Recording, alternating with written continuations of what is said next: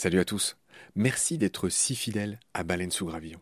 Je viens vous cueillir une minute, pas plus, avant le début de votre épisode pour vous proposer tout simplement de nous soutenir. Offrez-nous une minute au moins de votre temps. Vous savez qu'on est gratuit, sans pub et disponible pour tous sur toutes les applis d'écoute. Clairement, on a besoin de votre aide pour continuer à vivre. Et il y a plusieurs moyens simples de nous aider. 1 vous pouvez nous faire un don unique ou récurrent, quelques balles par mois, quelques euros par mois, euh, sur les liens indiqués dans le descriptif de cet épisode sur Eloasso ou sur Tipeee notamment, il y en a d'autres. 2. Vous pouvez installer le moteur de recherche Lilo au lieu d'utiliser Google qui vous exploite, vous le savez. Et le résultat, c'est que euh, chaque recherche génère ce qu'on appelle des gouttes et pour nous, c'est des petits sous. Voilà. Pour vous, en plus, c'est gratuit. Donc, c'est pas difficile. Encore une fois, tous les détails sont dans le descriptif de cet épisode. Moi et plusieurs membres de l'équipe de BSG, on propose maintenant des fresques de la biodiversité, on propose des conférences. Ben, Parlez-en dans votre entreprise, dans votre asso, dans votre boîte, quoi. Et euh, évidemment, on vient, avec tout le savoir-faire de Baleine sous Gravillon, vous raconter le vivant, tout simplement. 4. On peut aussi créer vos podcasts ou en tout cas vous apprendre à faire les vôtres. On fait des formations pour ça et euh, bien sûr contactez-nous pour en savoir plus. 5 on cherche un partenaire pour tout l'écosystème de baleines sous gravillon. Et il y a différentes modalités. On en cherche un pour l'ensemble, on peut en prendre un pour euh, un podcast en particulier, ou euh, ce qu'on fait de plus en plus, on peut en prendre un pour euh, une série d'émissions. Évidemment, euh, c'est négatif, c'est moins cher à chaque fois. Moins bon marché, j'ai envie de dire, parce qu'on n'est pas si cher. Donc euh, voilà, vous pouvez devenir coproducteur de ce qu'on fait. En tout cas, ben, voilà, prenez conscience que ce qu'on fait est certes gratuit, mais on a besoin de vous pour continuer à exister. Moi, ça fait trois ans que je fais ça sur mes fonds, et là, ben, évidemment, je suis obligé de, faire autre chose hein, pour euh, vivre, sachant que France Culture ne suffit pas à me faire vivre. Voilà. Pour nous joindre, c'est simple, contact at baleinesougravillon.com. Tous les détails sont dans le descriptif de l'épisode. Je vous laisse maintenant retrouver l'épisode du jour. Je vous dis merci, salut, à bientôt.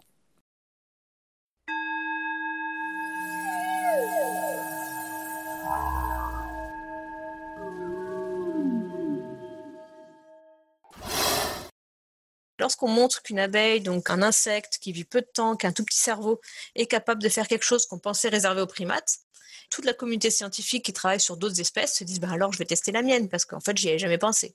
Et c'est ce qui se passe notamment avec les poissons, à voir qu'ils y arrivaient aussi très bien. Et on se rend compte finalement que quasiment tous les animaux savent compter.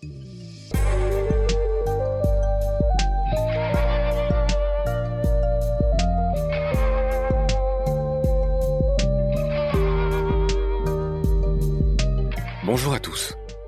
Aurore Averges Weber est chercheuse en neurosciences cognitives. Elle étudie l'intelligence des abeilles. Ces insectes peuvent en effet apprendre et compter, et même débattre entre elles.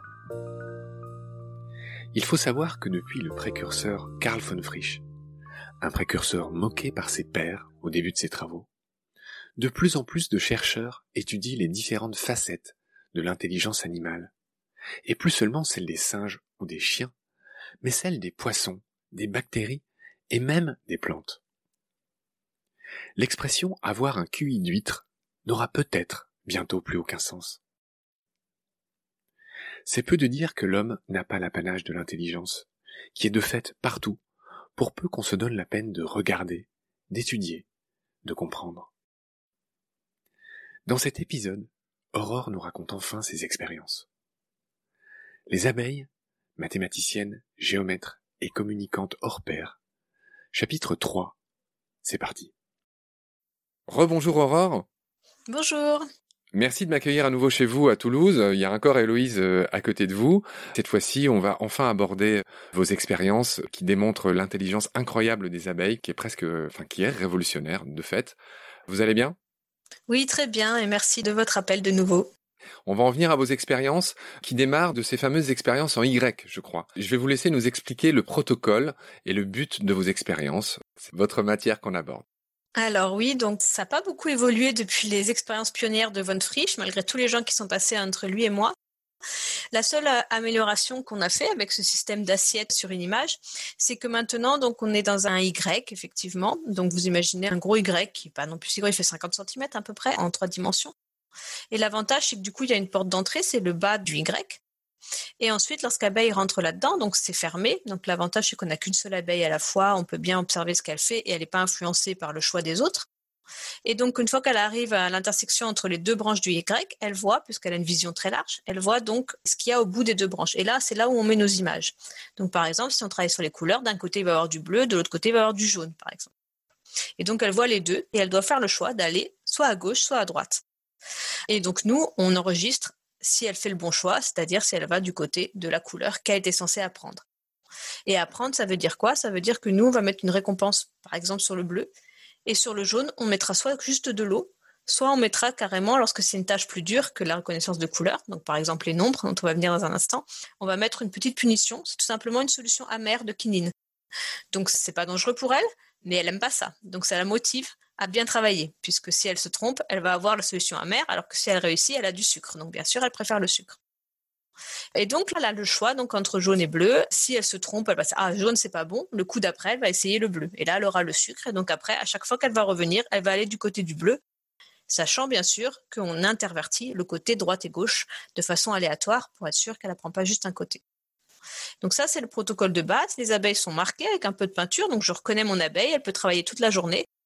C'est l'avantage, comme elle se nourrit pas elle-même, elle nourrit la ruche. Donc, elle n'est pas à satiété, elle va toujours vouloir chercher du sucre. Et donc, elle revient toutes les 2-3 minutes. Et toutes les 2-3 minutes, elle fait un choix. Elle prend son sucre si elle a fait un bon choix. Si elle fait un mauvais, elle doit re-rentrer et refaire un choix. Et donc, comme ça, on peut travailler. Dans le cas des nombres, cette fois-ci, ça ne va pas juste être de la couleur, ça va être des images avec un certain nombre d'objets dessus. Donc, en général, on a des objets très simples, des ronds, des carrés. Permettez-moi de vous interrompre, Aurore. J'ai oublié de dire tout à l'heure que les abeilles étaient capables de catégoriser c'est-à-dire qu'elles peuvent différencier une forêt d'un champ, une girafe d'un autre objet. Si vous pouvez juste nous glisser une petite précision. La catégorisation, ça veut dire qu'effectivement, on groupe ensemble des objets qui sont un peu différents sur la base de caractéristiques communes. Donc euh, oui, effectivement, les forêts, elles peuvent être avec des arbres très différents, des couleurs assez différentes, mais elles ont suffisamment de caractéristiques communes pour qu'on considère que nous, que c'est une forêt. Et donc ça, pendant très longtemps, on pensait que c'était lié au langage, tout simplement parce qu'on utilise le même mot pour des choses différentes, parce qu'on considère qu'elles ont une fonction commune. Et donc les enfants apprennent à utiliser le même mot pour des choses différentes et donc leur cerveau crée la catégorie ensuite. L'avantage de ça, c'est que du coup, lorsqu'on fait une catégorie pour tous les objets, pour toutes les choses, pour les personnes, etc., c'est que lorsqu'on va trouver une nouvelle forêt, on sait ce que c'est, on sait que c'est des arbres, on sait, etc., que ce qu'il faut faire avec. Et donc, ça évite de devoir apprendre tout un tas de choses. Bon, mais du coup, c'est quelque chose d'assez abstrait puisqu'il faut dire que lorsque l'on voit un objet, donc si on part par exemple sur une chaise, quelque chose d'un peu plus simple, même si c'est une nouvelle chaise qu'on n'a jamais vue, d'une nouvelle couleur, d'une nouvelle texture, etc., on sait quoi faire. Et donc, ça fait une économie cognitive parce qu'on n'a pas besoin de mémoriser toutes les chaises qu'on a vues dans notre vie. On a juste un template, un schéma, une définition de la chaise classique et qu'on peut utiliser dans tout un tas de phénomènes. Mais du coup, il faut faire abstraction des détails de chacune des chaises. Puis, à peu près dans les années 90-2000, on a commencé à voir que les animaux, donc bien sûr au départ les primates, pouvaient aussi le faire, mais que c'était compliqué, ça leur demandait beaucoup d'apprentissage. Et ce qui a été montré donc par euh, mon directeur de thèse principalement et, ses collègues à l'époque, donc juste avant, avant moi, c'est que les abeilles aussi, elles font des catégories et donc elles peuvent euh, faire la différence entre les objets symétriques et non symétriques, entre euh, effectivement ben, des chaises ou des tables, entre des visages humains ou, des visages d'autres animaux, etc. Et donc elles ont aussi cette capacité de regrouper des objets qui ont suffisamment de caractéristiques communes en une catégorie et donc de faire abstraction des détails de, chacune, de chacun des objets. Voilà, donc pour la catégorisation. Et c'est vrai que là, c'est des critères perceptifs, par exemple une chaise à quatre pieds, etc. Mais on peut faire aussi des catégories sur des concepts. Un concept, c'est une relation, donc ça peut être soit nourriture, donc la nourriture, voilà, c'est une catégorie, mais bien sûr, entre une banane et un steak, il n'y a vraiment rien en commun physiquement. C'est vraiment juste la fonction. Donc ça, on l'a pas encore testé chez les abeilles. Par contre, on a aussi les concepts basés sur les relations. Avant, après, au-dessus, plus grand.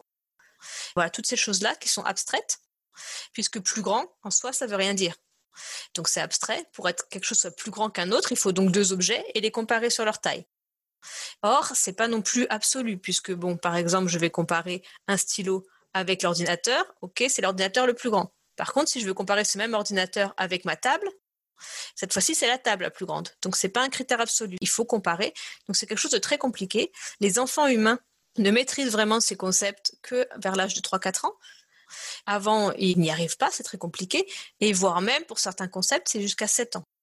Et là encore, on pensait que le langage était indispensable, puisque le fait d'utiliser tout le temps plus grand que dans plein de situations différentes nous aidait à comprendre ce concept. Or, on s'est rendu compte, en testant comme ça, puisque l'avantage avec les abeilles, c'est que c'est très facile de travailler avec elles, on peut essayer des choses sans grand risque. Et donc, en essayant comme ça, on s'est rendu compte, euh, au début de mon travail de doctorat, qui est un peu plus d'une dizaine d'années maintenant, qu'elles euh, pouvaient aussi utiliser des concepts de relations. Donc, notamment, j'ai travaillé sur la taille et les relations spatiales, au-dessus ou plus grand. Et donc, on, pouvait lui apprendre, choisis toujours l'image où l'objet est plus grand que l'autre, quelle que soit la taille de cet objet, ou l'image où l'objet est au-dessus d'une référence, etc. Et donc, ça, elle le faisait facilement. Et donc, après, on est parti sur les nombres, puisque les nombres, finalement, c'est aussi une relation. C'est-à-dire que le nombre 3 va pouvoir s'appliquer à la fois à des stylos, à des tasses, à des tables. Donc des objets très différents, voire, euh, là on l'a pas encore testé chez les abeilles, c'est un projet à venir, voire dans des modalités différentes, à des sons. Alors trois bips, et on doit pouvoir voir que c'est la même relation qu'avec trois objets, etc. Fort de nos résultats positifs sur les relations plus classiques, on a passé au nombre. Surtout qu'il y avait des travaux préliminaires qui semblaient indiquer qu'effectivement, elles avaient quelques notions d'être capables de reconnaître un nombre d'objets. Et donc voilà, tout d'abord, on est parti sur est-ce qu'elles peuvent euh, compter, donc faire la différence entre 4, 5, 3, etc. La limite est à 5, mais c'est déjà euh, une bonne limite, puisque c'est à peu près la même limite que les humains ont, si on ne leur permet pas de compter avec des mots. C'est-à-dire pour le faire, on est obligé de montrer des images très rapidement, juste un flash, parce que si on les laisse longtemps, en fait, naturellement, on va faire 1, 2, 3, 4, 5, 6, 7 parce que ben, on a appris à compter, donc c'est difficile de faire abstraction. Mais si on montre une image rapidement, donc on ne peut pas compter comme ça séquentiellement, dans ce cas-là, notre limite aussi est à 4-5. Après, on commence à faire pas mal d'erreurs. Et c'est une limite en fait qu'on trouve chez la plupart des animaux qu'on a testés, donc les promates, les ours, les poissons, euh, etc., les tortues maintenant. Puisque c'est ça l'avantage des travaux sur les abeilles, c'est que nous, on a beaucoup d'expérience pour travailler sur l'intelligence chez les animaux, donc on est capable de faire des tâches très, très sophistiquées et avec plus de succès puisqu'on sait comment les abeilles fonctionnent. Et l'avantage, c'est que lorsqu'on montre qu'une abeille, donc un insecte qui vit peu de temps, qui a un tout petit cerveau, est capable de faire quelque chose qu'on pensait réservé aux primates, ben, toute la communauté scientifique qui travaille sur d'autres espèces se disent ben alors je vais tester la mienne parce qu'en fait j'y avais jamais pensé. Et c'est ce qui se passe notamment avec les poissons. Après, suite aux travaux sur les abeilles, les gens se sont mis à travailler sur les poissons et voir qu'ils y arrivaient aussi très bien. Et donc, comme je vous disais, voilà, les tortues, les ours, les chiens, et on se rend compte finalement que quasiment tous les animaux savent compter. Là où on pensait que c'est un critère mathématique qui n'est pas utile en soi et qui n'est utile que chez des primates intelligents qui vivent longtemps. Grâce à vous, on comprend mieux euh, l'incroyable intelligence des abeilles. Merci de votre patience, de toutes ces explications. Donc merci pour l'ensemble de vos éclaircissements, c'était euh, limpide. Je vous dis au revoir, à très bientôt. Merci à vous, c'était avec plaisir. Au revoir.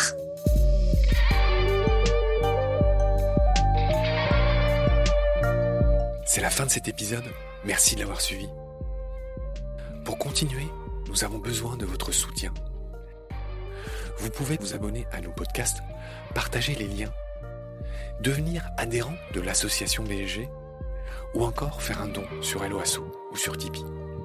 Grand merci par avance. Je remercie tous mes équipiers pour leur aide précieuse.